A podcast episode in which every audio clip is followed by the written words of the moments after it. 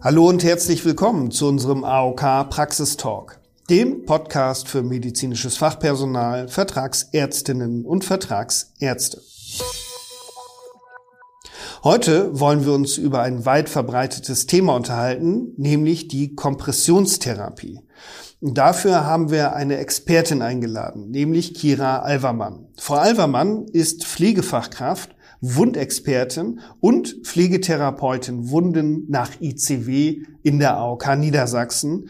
Guten Tag, Frau Alvermann. Ja, hallo. Schön, dass ich hier bin. Ja, wir freuen uns auch sehr. Dankeschön. Frau Alvermann, starten wir mal ganz am Anfang. Kompressionstherapie, was ist damit eigentlich gemeint? Mhm. Ja, äh, Kompressionstherapien werden angewendet bei einer venösen Insuffizienz, einer CVI, also einer chronisch venösen Insuffizienz, bei einer Varikose, Varizen, Krampfadern, also Venenthrombosen. Das sind äh, thromboembolische Venenerkrankungen. Die Venen werden komprimiert, damit das sauerstoffarme Blut wieder zum Herzen transportiert werden kann. Das ist so das Grundprinzip einer Kompression. Okay. Und wie kann ich mir das dann genau vorstellen? Äh, was ist denn in solchen Fällen mit diesen Venen nicht in Ordnung? Mhm. Die Venenklappen sind in Mitleidenschaft gezogen, schließen nicht mehr richtig. Das sauerstoffarme Blut muss wieder zum Herzen geführt werden. Dafür sind Venenklappen zuständig. Sind diese defekt, schließen nicht mehr richtig, kann das Blut nicht ausreichend zum Herzen transportiert werden. Es entsteht ein Stau und es bilden sich Ödeme, Varizen, also Krampfadern, cyanotische Haut, Ekzeme, Stauungsexeme und zum Schluss entsteht das Ulcus venosum. Das Ulcus venosum ist eingeteilt in drei Stadien nach Wittmar. Was ich vielleicht ganz plakativ dazu nochmal erklären möchte, damit so die Vorstellung besser da ist, wenn wir jetzt einen Schlauch so senkrecht vor uns hängen haben und mhm. gießen da Wasser rein, das läuft natürlich sofort nach unten. Ist ja klar, es sind keine Klappen da. Und so äh, können wir uns das auch ganz gut vorstellen mit einer venösen Venenerkrankung, dass die Venenklappen defekt sind das Blut quasi nach unten schießt und sich dann ins Gewebe, ins Gewebe ablagert es dann zu diesen Verfärbungen auch kommt, dieses, diese zyanotischen Verfärbungen. Das ist übrigens blau, weil das ähm, Blut ja sauerstoffarm ist, also dunkelrot letztendlich. Mhm. Das ist nochmal ganz wichtig, deshalb hm, möchte ich es nochmal betonen. Gerade diese zyanotischen Verfärbungen bereiten uns und den betroffenen Personen oft dann große Probleme. Aha, okay, das wäre jetzt auch meine Frage gewesen. Denn wie sind denn die ersten Anzeichen für eine venöse Insuffizienz? Sie mhm. sagten gerade eben schon cyanotische Haut. Gibt es noch andere Anzeichen, woran man das erkennen kann oder wo Betroffene sehen können, ah, okay, da sollte ich mal näher hingucken? Die ersten Anzeichen, das äh, sind so ein Ameisenkrabbeln an den äh, Unterschenkeln, ganz unangenehm. Es kribbelt halt permanent, als wirklich, als ob so hunderte von Ameisen darum krabbeln und man immer so das Gefühl hat, man muss das Bein mal so schütteln, um das wieder loszuwerden.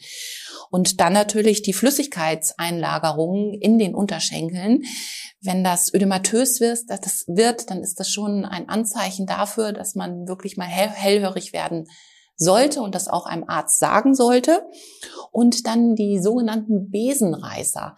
Erst sind die eigentlich nur ein Makel, ein Schönheitsmakel. Also es haben ganz viele Menschen. Mhm. Wenn diese Besenreißer aber im Bereich des Sprunggelenkes auftreten, also Innenseite, Außenseite, die waren vorher nicht da und entstehen so, ich sag mal so ab 50. Auch da sollte man wirklich hellhörig werden, weil dort kann sich unter Umständen irgendwann dann ein Ulkus bilden am Sprunggelenk innen und außen. Mhm. Ja, und dann natürlich äh, bis hin zur Varikose, also bis zu diesen Krampfadern, diese Umgehungskreisläufe, die man wunderschön sieht. Ich weiß nicht, wenn Sie mal im Café sitzen im Sommer und mal so auf die Beine der Leute gucken, kann man das manchmal ganz schön sehen.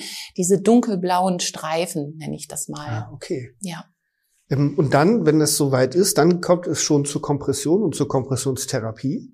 Nicht ganz so schnell. Erst okay. einmal muss eine vernünftige äh, Diagnostik erfolgen, damit eine aussagekräftige Diagnose vorliegt. Liegt. Und erst dann kann wirklich eine angepasste Therapie erfolgen. Das ist wirklich ganz, ganz wichtig, da wir mehrere Gefäßerkrankungen haben. Und äh, wenn die Diagnose nicht richtig ist und die Therapie dann nicht richtig ist, kann das verheerend sein. Ah, okay. Mhm. Und das darf jeder Arzt machen? Kann ich damit so zum Hausarzt gehen oder muss ich damit gleich zum Facharzt? Nein, also in erster Linie erstmal natürlich zum, zum Hausarzt. Das würde ich auch so empfehlen. Und wenn dann Auffälligkeiten da sind, dann auf alle Fälle den Facharzt mit einbeziehen, einen äh, Gefäßchirurgen im Allgemeinen, äh, der dann wirklich nochmal genau raufguckt und die differenzierte äh, Diagnose stellt und auch die weitere Therapieform, wie die Kompression dann zu sein hat. Okay, danke schön. Gibt es denn auch Gründe, wann nicht komprimiert werden darf? Auf alle Fälle. Eine fortgeschrittene PAVK, also eine periphere arterielle Verschlusskrankheit, da darf wirklich nicht komprimiert werden. Dann eine dekompensierte Herzinsuffizienz und eine septische Phlebitis. Sollte da komprimiert werden, dann darf das nur der Arzt entscheiden, der einfach letztendlich auch die Therapiehoheit hat. Mhm. Und auch derjenige, der den Kompressionsverband oder Strumpf anlegt, äh, beim Anziehen hilft, also wenn es jetzt kein Laie ist, meine ich, also wenn das Fachpersonal ist, wie auch der Arzt, müssen in der Lage sein, unter der Kompression auch den Fußpuls tasten zu können. Darauf weise ich nochmal ganz gerne hin, gerade aufgrund dessen, dass ja eine PAVK eventuell auch da sein könnte. Okay, danke schön. Ähm ich überlege gerade, was kann denn eigentlich so vorbeugen, prophylaktisch oder eben auch unterstützend von den betroffenen Personen selbst erbracht werden, wenn sie zu den Betroffenen gehören? Grundsätzlich äh, sind wir in einer Gesellschaft mit ähm, Bewegungsmangel. Also Aktivierung der Venenmuskulatur ist für uns alle wichtig, auch für uns Gesunden, sag ich mal. Oder zumindest äh, gehe ich jetzt mal davon aus, dass wir keine venöse Insuffizienz haben. Gymnastik im Stehen. Damit meine ich Gewicht von den Fersen auf die Fußspitzen verlagern und dabei die Fersen anheben. Gymnastik im Liegen. Im Wechsel jeweils ein Fuß im Gelenk nach vorne anziehen und anschließend kräftig strecken. Und dann, was auch wirklich richtig gut ist, ist Wasser treten, also Kneipwasser treten. Das würde ich im Sommer wirklich empfehlen und das hilft wirklich. Und dieses äh, auch im Gehen, also das, was ich meinte, im Stehen, Aktivierung der äh, Venenmuskulatur, das kann man wunderbar machen, wenn man irgendwo steht und wartet. Also es stört gar nicht mal. Also es ist gar kein Aufwand eigentlich. Und worauf ich wirklich nochmal hinweisen möchte, ist, Wannenbäder äh, sind absolut tabu, wie auch Fußbodenheizungen sind auch nicht gerade förderlich.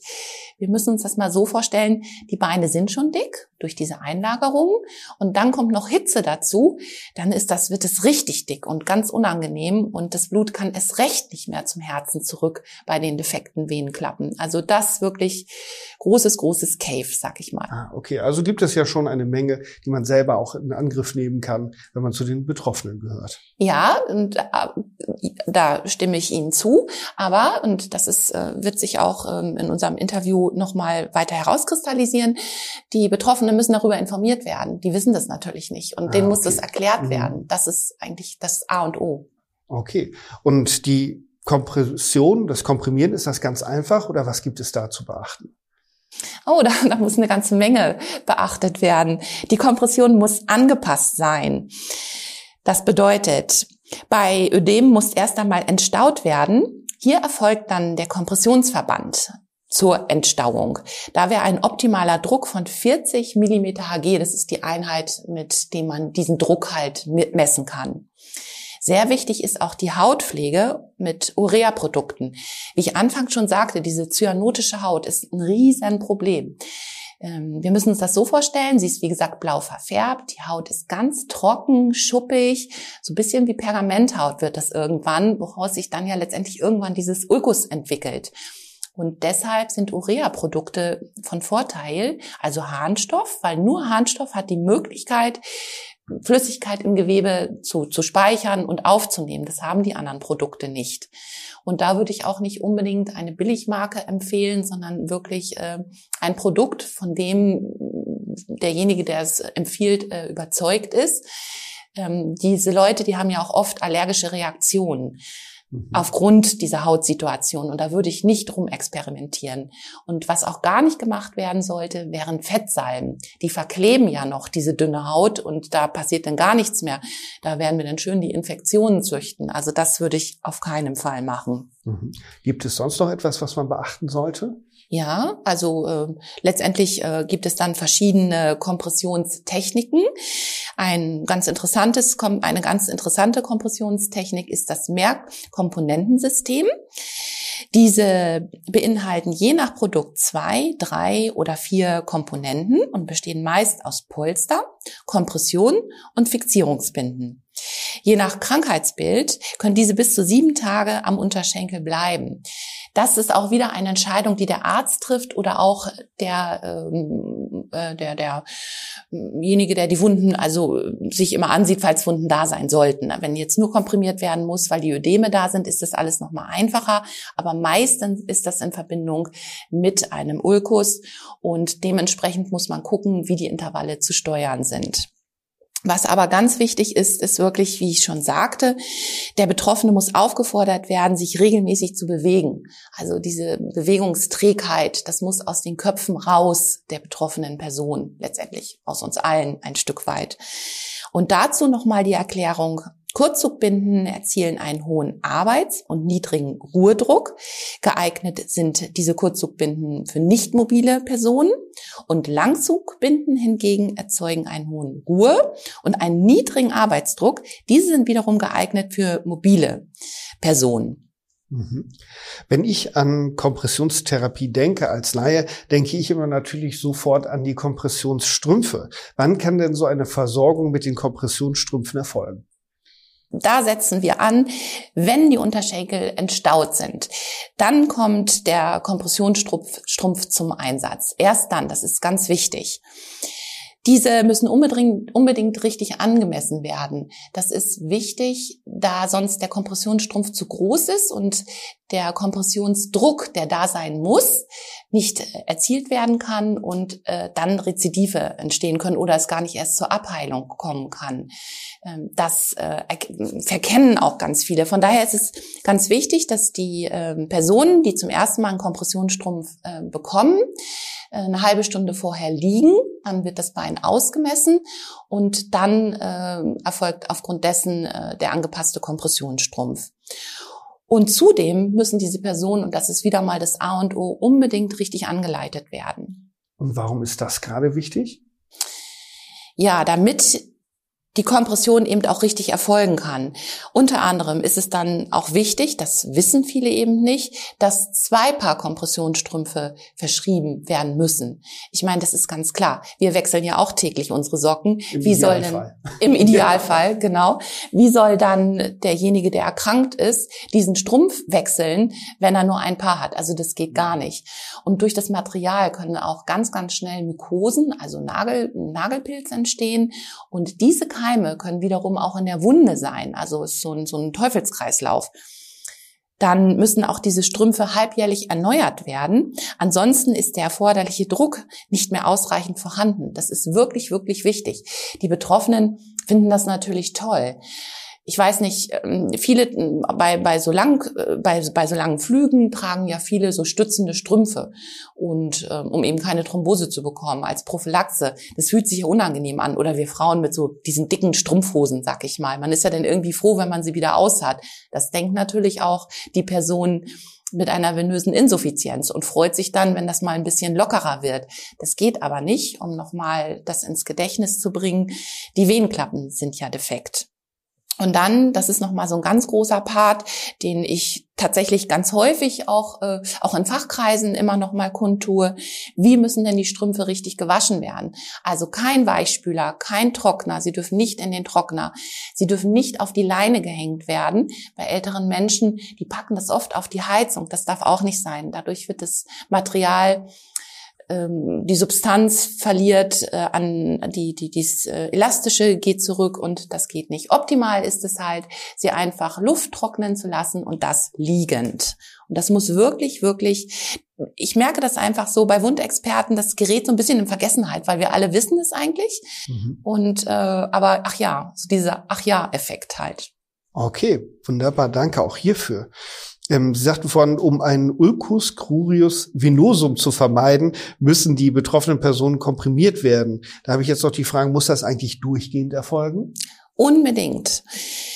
Äh, es muss wirklich unbedingt durchgehend komprimiert werden. Die Venenklappen schließen ja nicht mehr richtig wie ich schon mehrmals jetzt versucht habe, das auch nochmal als Wichtigkeit darzustellen. Die betroffenen Personen haben oft die Vorstellung, dass die Kompressionsversorgung nicht mehr notwendig ist, sobald das Ulkus abgeheilt ist. Unterbrechung der Kompression bedeutet ein Rezidiv. Ganz klar.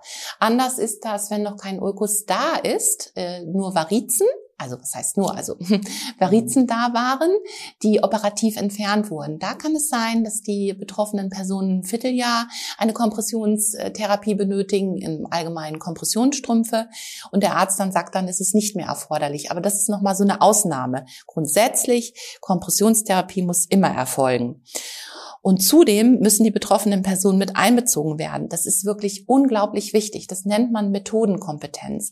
Also ich muss mich davon überzeugen, dass mein Gegenüber meine Sprache versteht. Also ich muss wirklich auch laienhaft dann etwas erklären können und lasse mir auch reflektieren, hat mein Gegenüber das wahrgenommen, verstanden? Also nicht nur wahrgenommen, sondern kann es derjenige auch umsetzen? Ja, nur dann äh, ist es ja möglich, überhaupt einzugreifen. So als Beispiel, da ist jetzt ein Ulcus curus venosum. Natürlich ist das Fernziel, das abschließende Ziel, sag ich mal, dass das Ulcus heilt. Das interessiert aber den der betroffenen Person äh, interessiert es in dem Moment nicht. Die betroffene Person möchte ein Nahziel haben und das muss ich im Kopf haben diese betroffenen Personen leiden oft darunter, wenn sie einen Ulkus haben, dass die echt im Wasser stehen. So nenne ich das mal. Also die haben ganz viel Exudat, was sich halt entleert, also Flüssigkeit durch diese Einlagerung und die haben oft nasse Schuhe und äh, fühlen sich unwohl, mögen nicht mehr rausgehen. Ja, und da muss ich als, als Fachpersonal ansetzen, zu sagen, Mensch, ne, wir müssen mal zusehen. Sie wollen doch bestimmt, dass sie wieder äh, trockene Füße haben und dass es nicht mehr so nass ist. Und dann wird mein Gegenüber darauf reagieren. Das so als Beispiel nochmal. Und wirklich niemals über eine betroffene Person hinweg entscheiden. Wenn die dicht macht, erreichen wir gar nichts. Dann geben wir ganz viel Geld aus denken, wir machen alles gut und alles richtig, weil es, es sind tolle Produkte, die angewandt wurden. Der Arzt macht alles toll. Aber wenn wir den Patienten nicht erreichen, dann oder die betroffene Person bringt das halt leider gar nichts. Das glaube ich sofort. Ich merke, das ist ein ganz großes Thema, was wir jetzt hier angefangen haben. Äh, nichtsdestotrotz kommen wir schon langsam zum Ende dieser Podcast-Folge. Deswegen nochmal die Frage, gibt es noch etwas, was Sie uns nochmal zum Abschluss dieser Folge mit auf den Weg geben wollen, wo Sie sagen, das ist nochmal wichtig zu sagen? Ja, was ich eigentlich nochmal abschließend sagen möchte, Kompression ist eben nicht nur ein Wort. Wie Sie gerade schon sagten, es steckt unglaublich viel dahinter. Die Umsetzung des Fachwissens äh, Richtung Laie das ist hier, denke ich, deutlich im Vordergrund. Und da würde ich ganz gerne auch nochmal auf zwei Internetadressen hinweisen. Und zwar das Wundzentrum Hamburg hat äh, ganz tolle Patientenbroschüren. Die sind pla ganz plakativ, sind super gut dargestellt. Die Downloads sind kostenlos und das würde ich wirklich jedem empfehlen. Und das auch mal auszudrucken, auch in Farbe um halt äh, das dann den Patienten, den betroffenen Personen zu geben. Und die aktuellen Standards findet man grundsätzlich beim ICW, also Initiative chronische Wunden, wo ja die meisten Wundexperten äh, bei uns hier in Deutschland geschult sind. Und da sind wirklich immer aktuelle Standards, weil auch das ändert sich halt ganz häufig. Wunderbar. Dann erstmal an dieser Stelle vielen Dank an Sie, Frau Alvermann. Die AOK Niedersachsen unterstützt Sie, liebe Hörerinnen und Hörer, gerne, wenn Sie in dieser Hinsicht weiteren Bedarf haben. Wünschen Sie weitere Informationen oder unsere Unterstützung? Haben Sie Fragen, Anregungen und oder Feedback? Dann schicken Sie uns einfach eine E-Mail an praxis-talk.nds.aok.de. Wir wünschen Ihnen alles Gute und natürlich einen erfolgreichen Praxisalltag und freuen uns, wenn Sie auch demnächst wieder reinhören. Ihnen allen eine gute Zeit.